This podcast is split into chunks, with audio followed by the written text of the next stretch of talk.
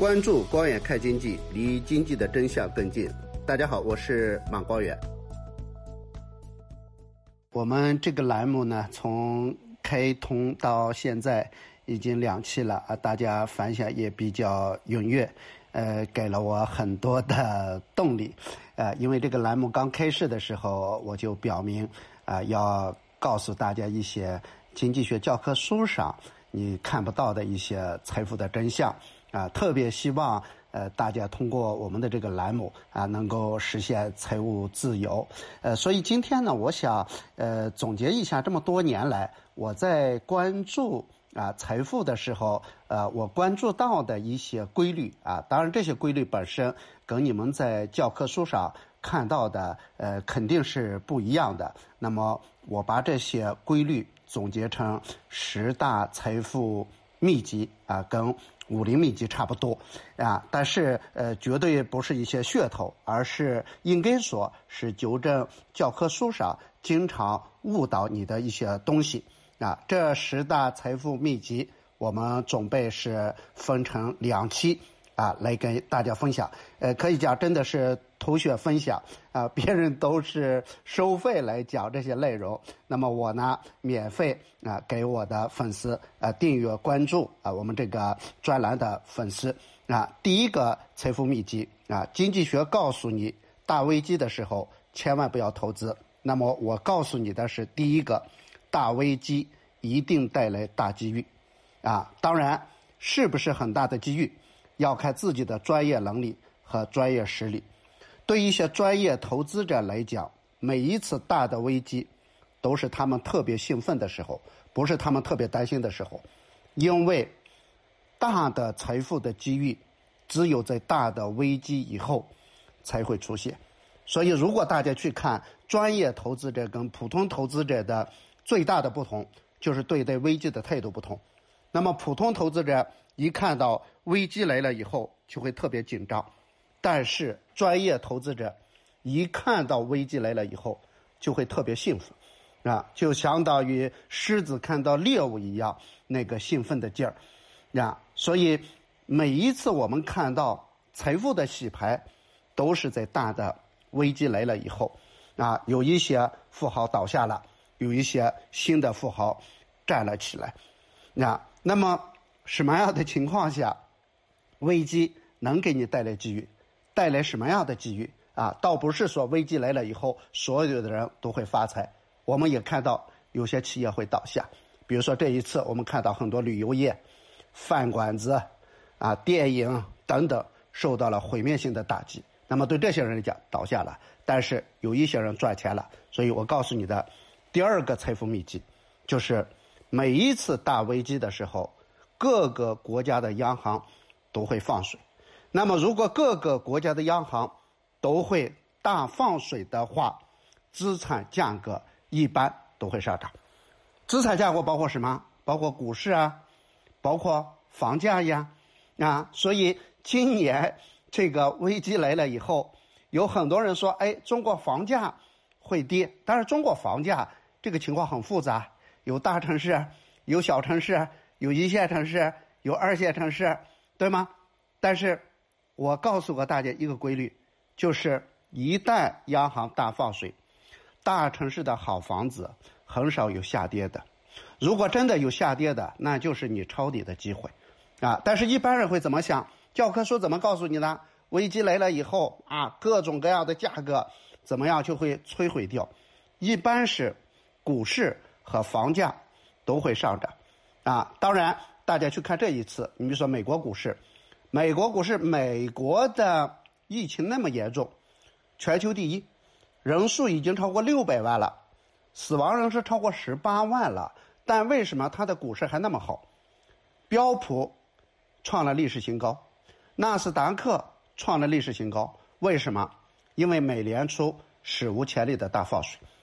那那么在美联储史无前例的大放水的情况下，美国股市那等于是迎来了非常好的一个上涨的机遇。所以美国股市在三月份经历一个超级大熔断以后，四次熔断，然后紧接着反弹。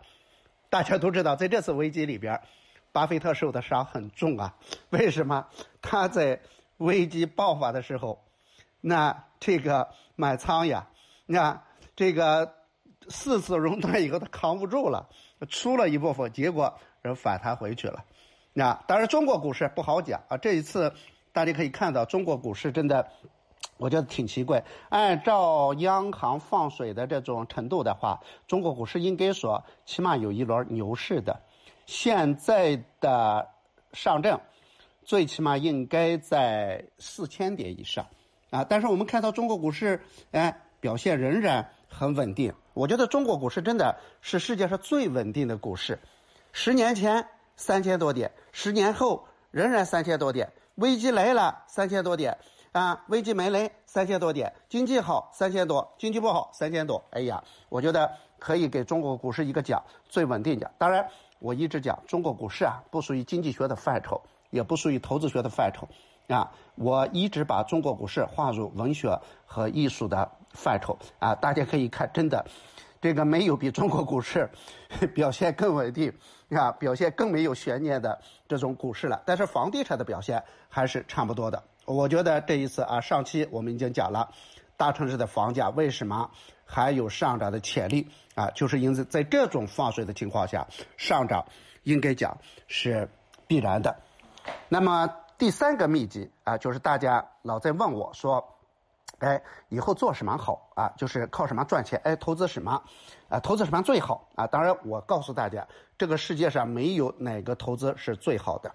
啊，投资同样的一个股票，有人赚钱了，有人亏钱了；做同样的一个行业，有人做得很好，有人做得很差。这个世界上从来没有一个什么东西就是天生是最好的，谁进去都能赚钱，没有。啊，但是我能告诉大家的是什么？是中国经济经过四十多年的发展以后，财富的浪潮在变化。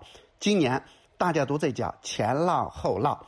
那么，我们如果把中国财富分成前浪和后浪的话，前浪时代已经结束了。前浪时代是什么？就是一波一波非常清晰的赚钱的行业的这种浪潮结束了。过去四十年，我盘点了一下，中国差不多有六波财富浪潮啊。比如说八十年代个体户，啊，九十年代九二南巡以后的下海。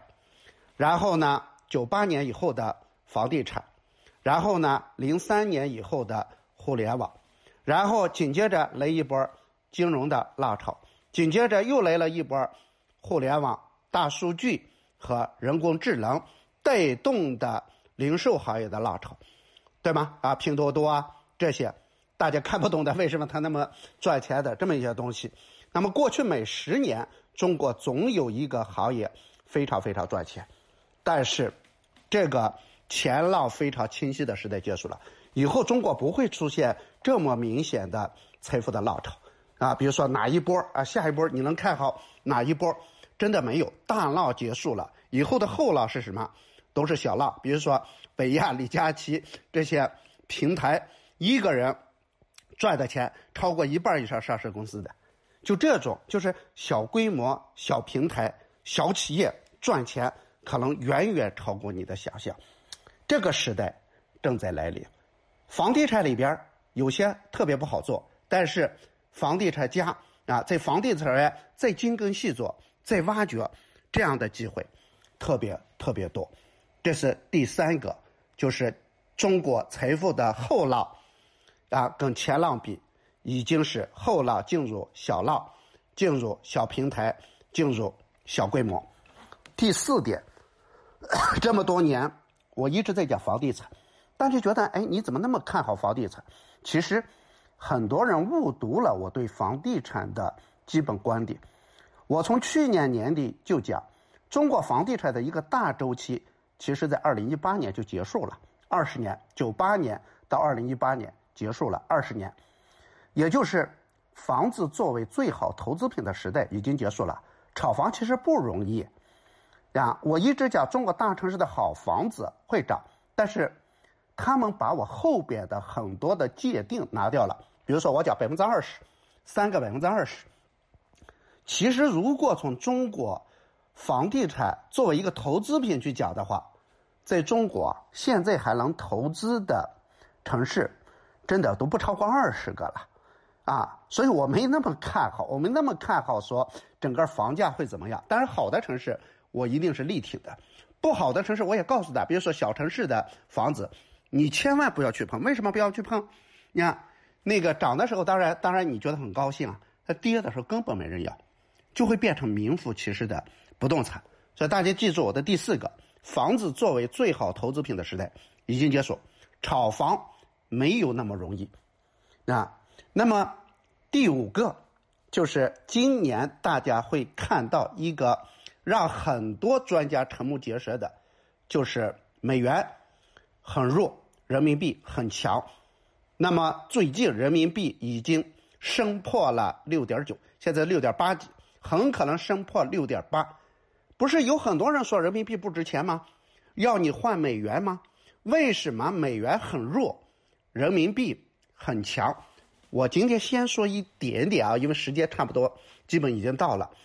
下期我继续给大家讲。我告诉大家，美国人在每一次危机的时候，靠什么来转嫁危机？靠美元贬值。每一次大危机的时候，一定是。美元贬值的时候，不是升值的时候，所以我今年一直讲，我说，今年正常应该是人民币要升值，不是贬值。我说你们不要担心，不要听那些专家乱七八糟的来误导你们。但是很多人恐慌啊，人民币不值钱，印的钱太多，等等等等。下一期继续跟大家聊这个话题。本期的栏目就到这里，欢迎。大家订阅“光远看经济”，在这里你可以看到很多你以前学不到的经济真相，你可以实现你的财富自由。粉丝福利来了！只要订阅专辑，并把截图发到这条声音的评论区或者马老师的圈子，我们将会在每月的最后一天在圈子里公布两位幸运听众，并送出喜马拉雅季度会员卡或生田乖巧的小雅音箱。欢迎大家多多奔走相告。